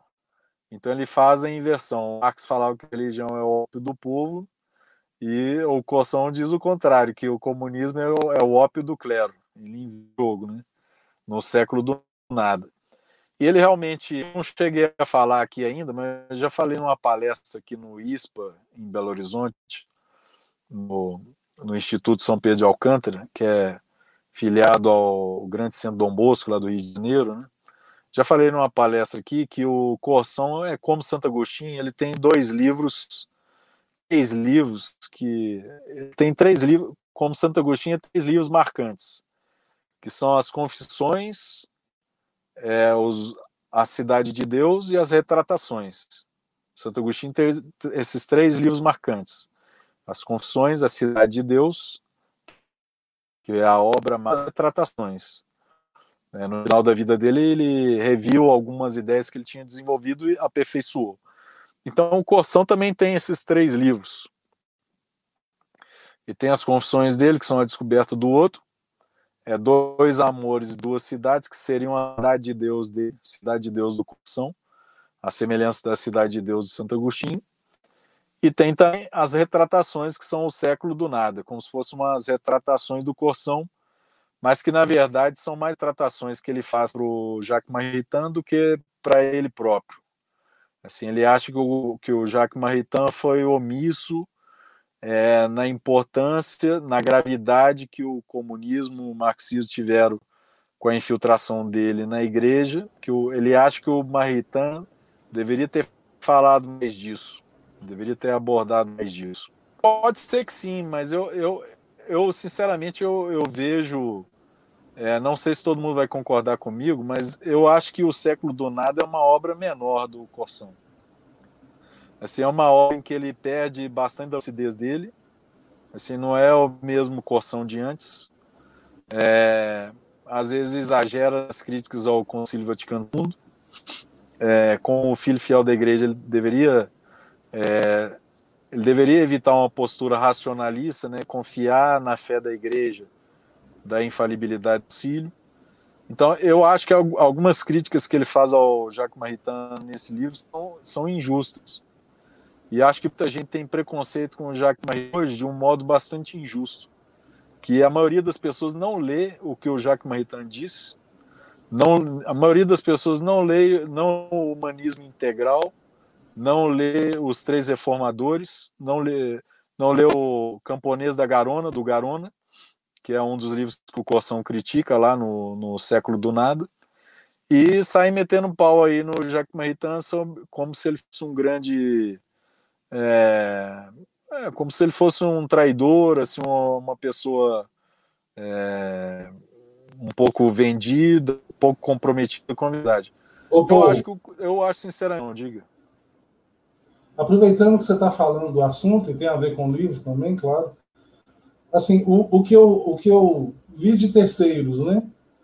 É, muitas pessoas acusam, aí eu não sei se justamente ou injustamente, do, do Maritain ter tido uma influência muito grande no, no Concílio II. Será que é mais ou menos por aí essa birra com ele?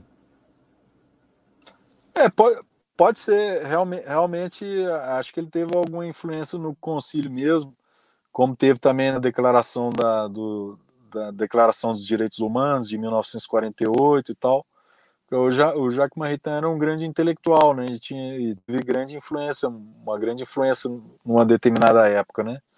Mas eu não vejo, assim, eu, eu não compartilho dessas críticas do Concílio Vaticano II. Não acho que são críticas é, procedentes.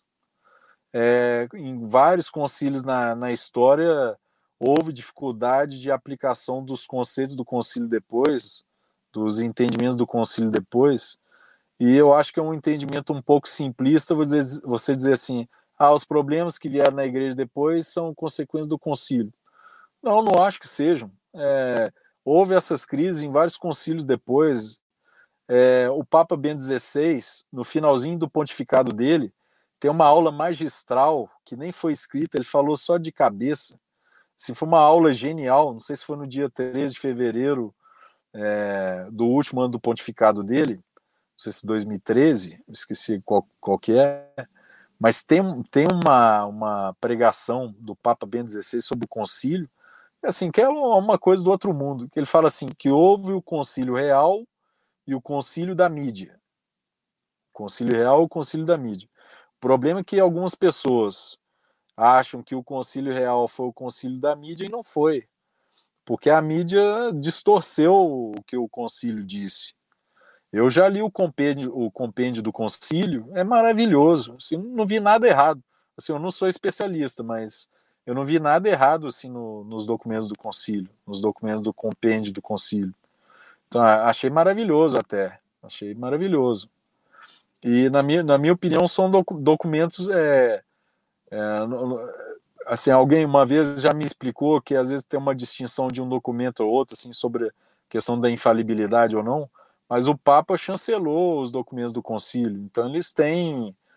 É, eu acho que é um pouco bobagem essa distinção se o concílio é pastoral ou dogmático. É, o, se não me engano, há documentos do Papa Paulo VI dizendo que o concílio foi dogmático. O Papa é, Paulo VI diz que o concílio foi dogmático também. É, está na introdução lá do compêndio do, do Dom Boaventura Kloppenburg, que, que era, foi perito lá no concílio também. Então, assim, eu acho que às vezes as pessoas se perdem nas críticas ao concílio, é, ficam com teorias conspiratórias. Eu não gosto do Olavo de Carvalho, talvez tenha alguém aqui assistindo que goste, eu não gosto. Acho que tem lá as teorias, conspiratórias dele, dizendo que as pessoas se infiltraram no concílio e tal. É, mas eu, eu responderia da, da seguinte forma: a igreja tem a, aquela promessa da assistência divina, sim, da infalibilidade que Deus deu no Evangelho. Quem vos ouve a mim, a mim ouve, quem vos rejeita mim rejeita. O que Pedro ligar na terra, o que a igreja ligar na terra está ligado no céu. Então deu as chaves para a igreja. Então tem a promessa da infalibilidade lá no Evangelho. Tem a promessa da, da, da, da luz divina. E além disso, é, o próprio Olavo de Carvalho, as pessoas às vezes se esquecem que se esquece de São Tomás. Assim, São Tomás, Deus atua nas causas segundas. Deus não é só a causa primeira de todas as coisas. Ele atua nas causas segundas.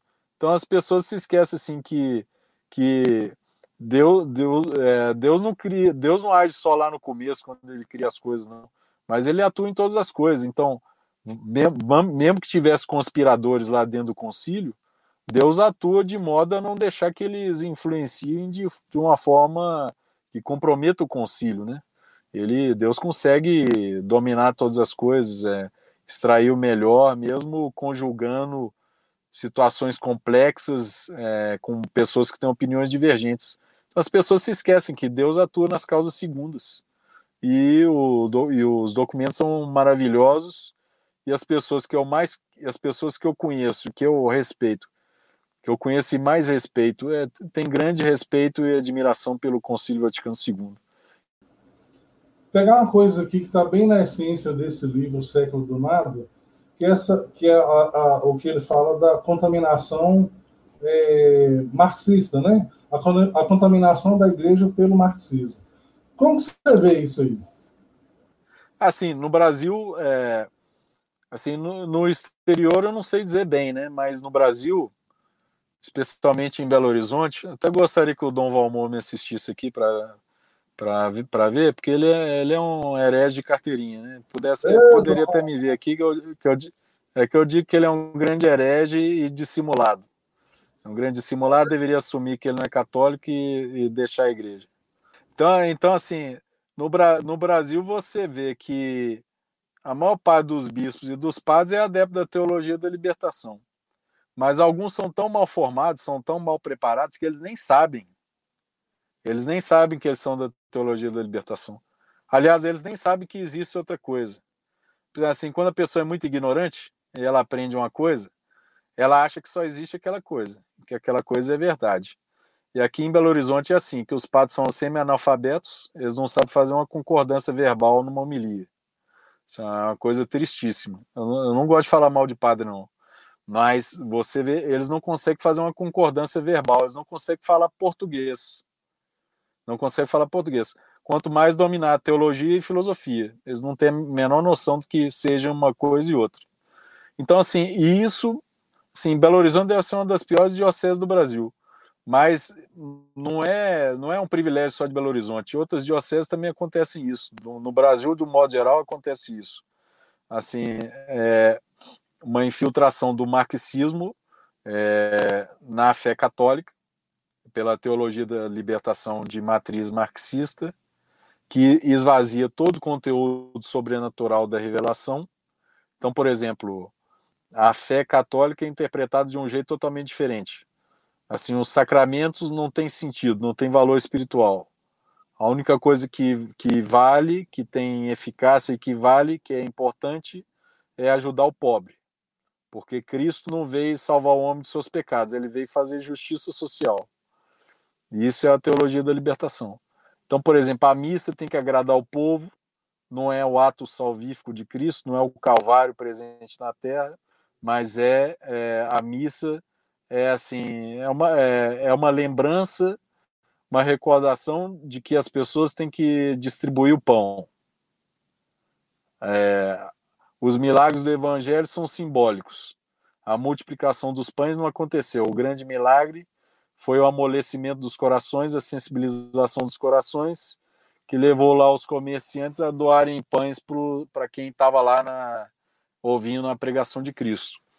Então, assim, a teologia da libertação, que é o marxismo travestido de teologia, né? Porque não é teologia. Porque como é que você vai. Marxismo é ateu. Como é que você vai juntar uma doutrina ateia com teologia? É, impossível, né? Mas fizeram isso para enganar os trouxas, né? É, puseram lá uma teologia, uma suposta teologia, é, um marxismo vestido de teologia. Então eles esvaziam, esvaziam todo o sentido espiritual da teologia e tudo a grande chave da teologia da libertação, que é nada mais nada menos do que o marxismo. É, a grande chave é a luta de classes do rico e do pobre.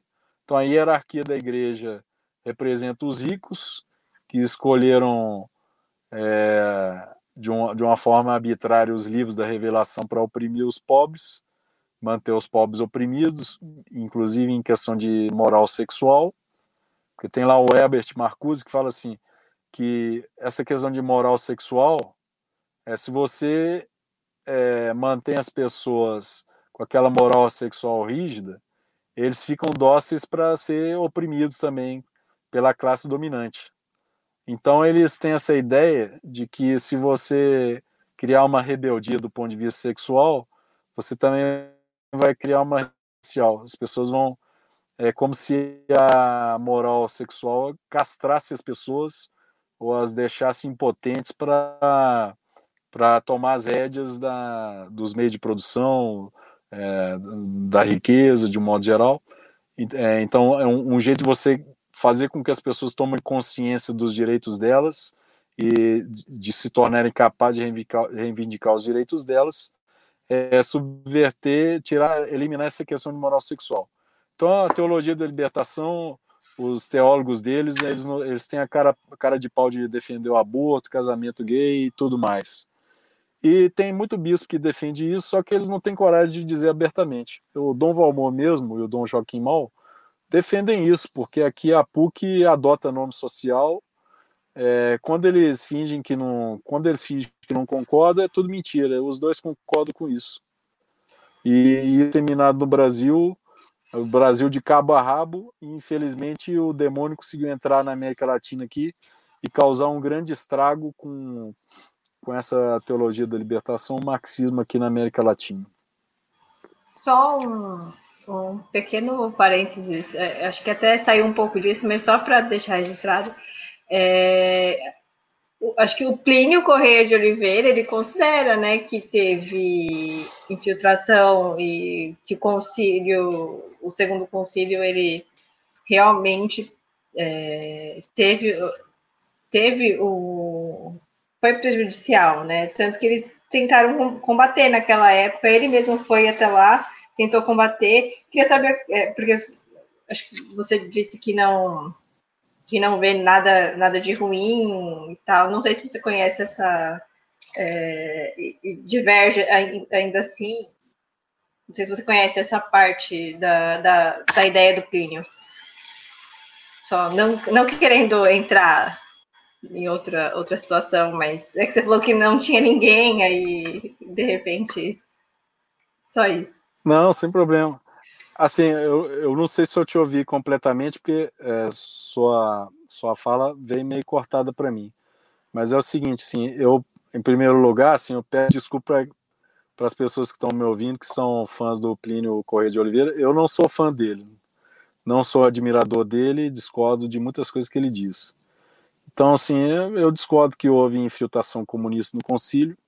Se houve, acho que a igreja foi capaz de contornar isso, é, que os documentos não se deixaram contaminar é, com isso é, de uma forma relevante que comprometesse o, os documentos.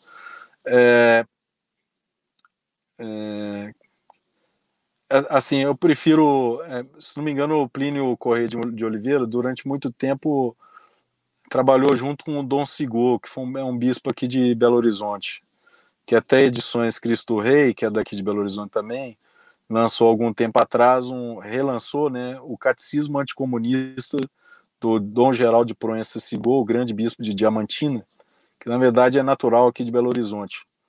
Então, o Dom Sigô, se não me engano, com o Plínio Correia de Oliveira, e talvez com uma outra pessoa que eu não estou lembrado agora, criou até a TFP, Tradição, Família e Propriedade.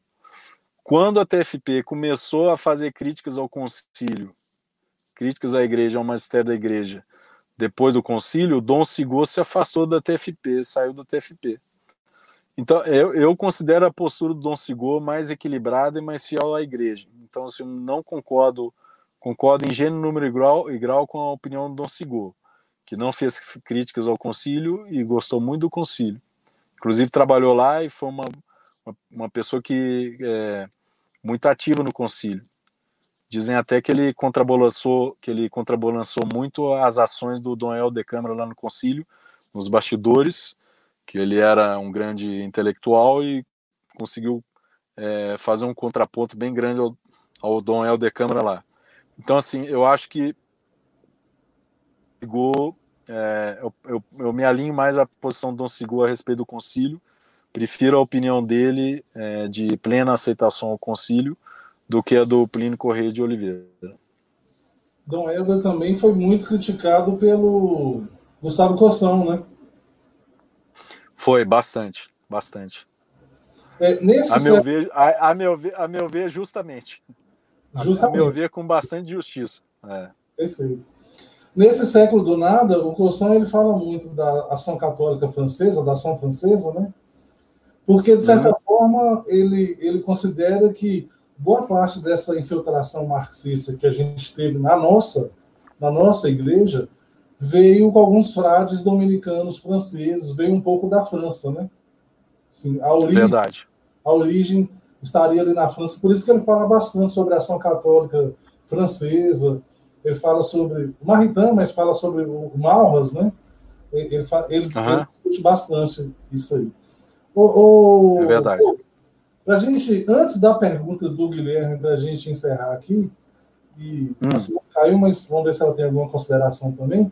Eu queria que você me respondesse. Normalmente a gente começa a ler a ler um, um, autor assim de maneira meio aleatória, né? Não é o livro que cai na mão da gente por um motivo qualquer, ou é uma indicação que alguém faz. A gente quase nunca começa pela cronologia, seguindo a cronologia das obras do autor, né?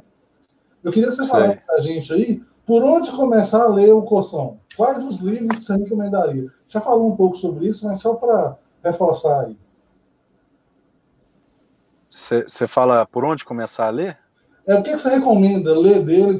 É, claro, tudo, mas o que, seria fundamental para acompanhar um pouco o raciocínio dele, para entender o Gustavo Cossão? Quais as melhores obras dele? O que, que você, Paul, recomenda? Bom, de, do Cossão eu recomendaria tudo.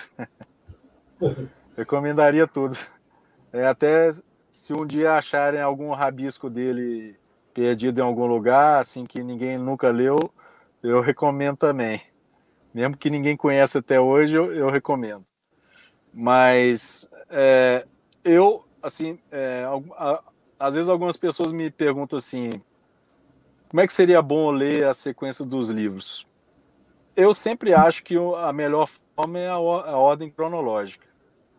Sempre tendo a achar que é a ordem cronológica, porque você tem a ideia melhor do todo, daquilo que o autor vai melhorando vai desenvolvendo melhor ao longo do tempo e daquilo que ele vai até retificando ao longo do tempo.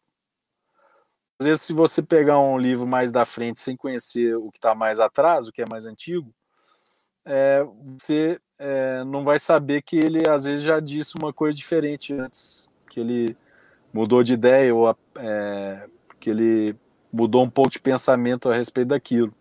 Então, eu sempre acho que para você ter uma melhor noção do que um, do que um escritor pensa, que é monológico.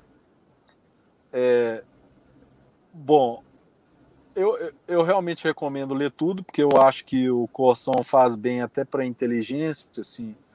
Eu acho que ler bons autores desenvolve a nossa inteligência. É, pare... eu, não, eu não sei se isso é, uma, é verdade, mas dá a impressão, quando você lê um grande autor, dá a impressão que você fica mais inteligente depois que você lê, esse, depois que você lê ele. Não sei se isso é um fato, né? não sei se isso é um fato real, mas dá essa impressão. Ou pelo menos você sente que você cresceu. Você sente que você cresceu depois que leu um, um grande autor. Então, eu realmente acho que vale muito a pena é, ler a obra dele toda. Mas eu destacaria de um modo, tentando, tentando responder a sua pergunta, eu destacaria é, de, um modo, de um modo principal a descoberta do outro, que é a narrativa da conversão dele, que é um livro excepcional. Três alqueires de uma vaca também, também é excepcional. É, os dois são leitura obrigatória. Lições de Abismo, acho que também é, é leitura obrigatória. É, o Desconcerto do Mundo, acho que também, também é necessário, uma leitura necessária. Ó, pô, Manuel Bandeira disse que esse livro mereceria ganhar o prêmio Nobel de Literatura. Como é que você vai deixar de ler um livro desse que o próprio Manuel Bandeira fala que merece o prêmio Nobel de Literatura? E é um livro de grande profundidade, né? O, o, o como todo grande escritor, ao longo do tempo ele foi evoluindo em erudição e maturidade, né?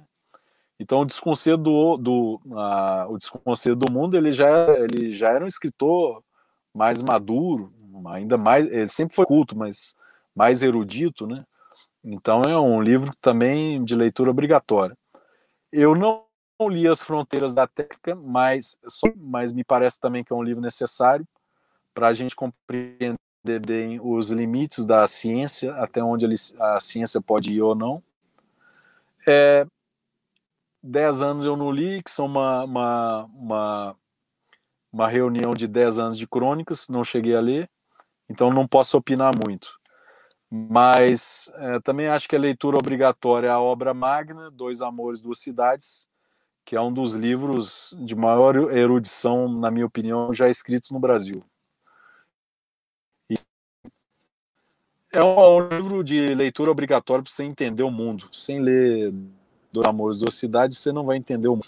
Ele segue um pouco, um pouco na linha do humanismo integral, isso é uma explicação de como a humanidade chegou no que ela chegou hoje, é, mas com a originalidade e com a perspicácia do Corção que traz outros elementos, né?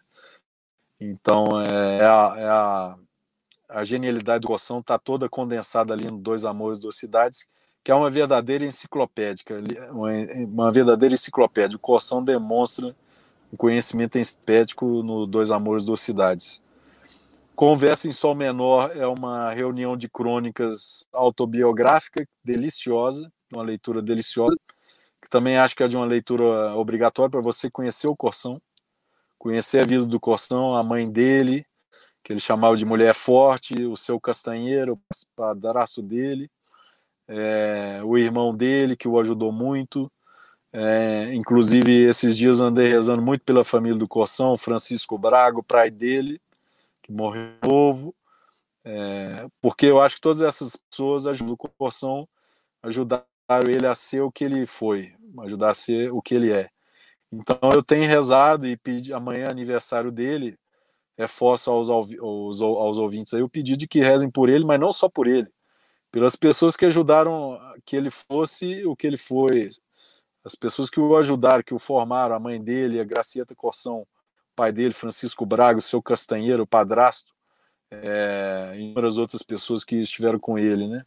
Os irmãos, o, o irmão mais velho, não sei se era Luiz, que acho que o ajudou muito também financeiramente, até deu uma casa para ele.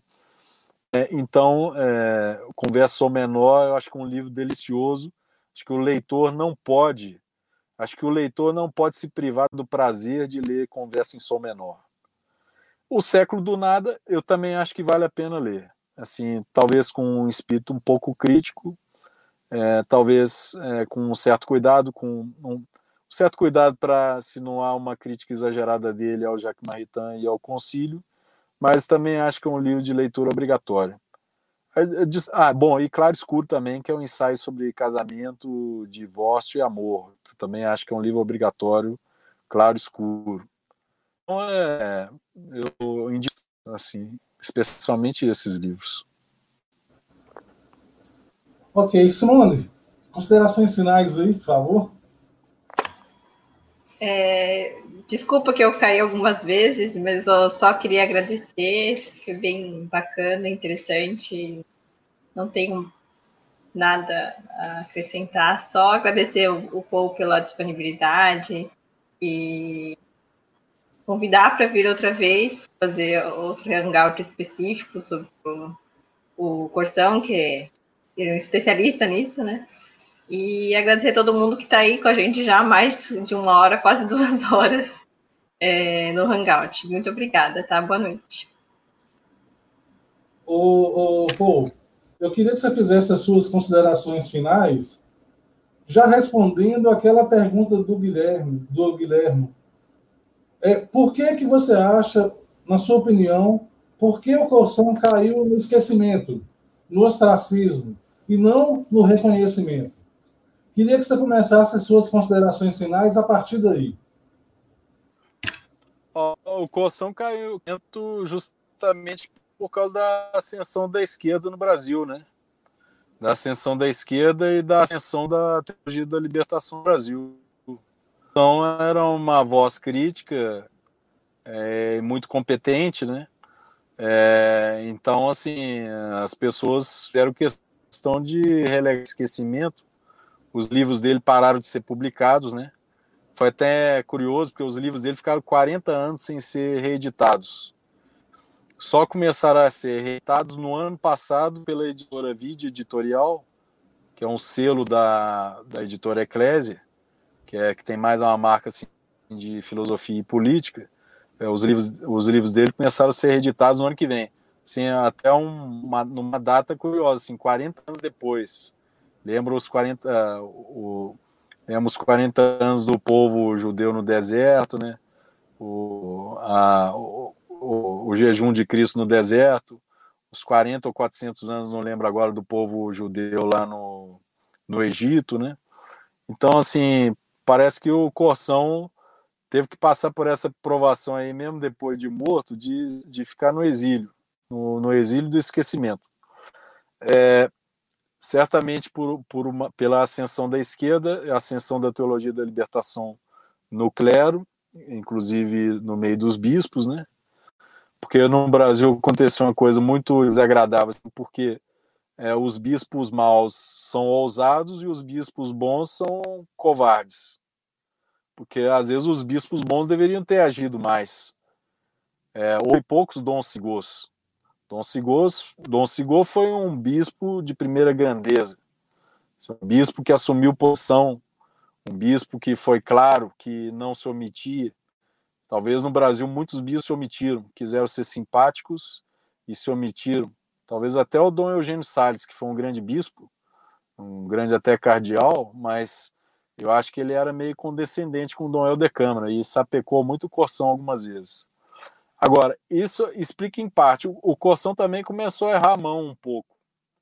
Assim, começou, é, começou a usar palavras vulgares, a ser desrespeitoso com pessoas do clero, né? É, começou a ficar mais passional também, a criticar o Concílio Vaticano II, a xingar o Papa, inclusive o Papa Paulo VI, a ser meio desrespeitoso. Aí ele também houve também as falhas pessoais dele que também contribuíram para isso, né? Então, falhas dos dois lados. Falhas de parte da igreja que foi omissa e que não entendeu a gravidade do problema, talvez não tiver a percepção da gravidade do problema, é, talvez até sem maldade, não perceberam a gravidade do problema da ascensão da esquerda no Brasil e da teologia da libertação no Brasil. Corsão, muito inteligente, tinha percebido tudo. E, bom, então não percebeu perceberam a gravidade do problema, o Coção percebeu, mas faltou tato dele. Faltou um pouco de tato da parte dele algumas vezes. Ele poderia ter sido firme, mas ter sido mais respeitoso algumas vezes. Então, no final da vida, ele começou a ser, ficar muito agressivo, assim. Talvez ele já tivesse meio amargo, assim, uma, com uma personalidade meio amarga já e tal. isso também acho que contribuiu um pouco para ele cair no esquecimento. Perfeito. Mais alguma coisa para a gente encerrar aqui, Paul? Não, só, só gostaria de agradecer muito a oportunidade. É, peço desculpa se alguma coisa eu respondi mal aí, porque cortaram, algumas falas cortaram, né? É, bom, não só as minhas próprias deficiências, eu peço desculpas aí por alguma falha. É, agradeço muito a oportunidade, muito com, com, com quem está assistindo, para não deixar de conhecer o Corção em profundidade. Assim, é, eu considero pecado mortal que quase causa de excomunhão não conhecer profundamente o Claro, tô né? mas eu digo assim, um, um católico bem formado, um católico que, que se pretende se é, o corção é leitura obrigatória e é prata da casa, assim, não, adianta você ficar lendo só Chesterton ou C.S. Lewis que nem era católico ou outros autores. Você, você tem que ler o corção, pô. O corção é do seu país. Você tem que valorizar as pessoas do seu país. Você tem que valorizar a literatura do seu país. Então você tem um cara aqui no Brasil da estatura do Chesterton. Em alguns pontos ele supera o Chesterton. Não vou dizer que em todos, mas os dois brigam de igual para igual, o Corção e o Chesterton. Você tem um Chesterton no Brasil e vai ler só Chesterton? Ah, não é possível, né? Não é possível. Você tem obrigação, Corção, para defender a igreja, por amor à igreja e por amor ao que é belo, por amor ao, à literatura e à inteligência que dispôs no Corção. Bom, é isso aí. Leiam Gustavo Corsão. Ô, Paulo, muito obrigado pela sua participação, por ter aceitado o convite, pela paciência, porque algumas vezes a gente teve que remarcar também, né? Então, assim, muito obrigado mesmo. Não, tranquilo.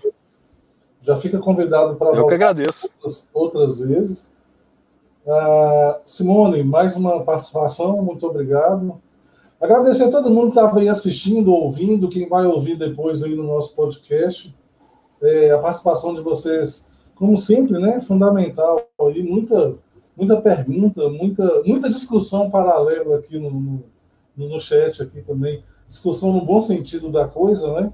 Isso é sempre bom, assim, a interação de vocês, é, graças a Deus, né?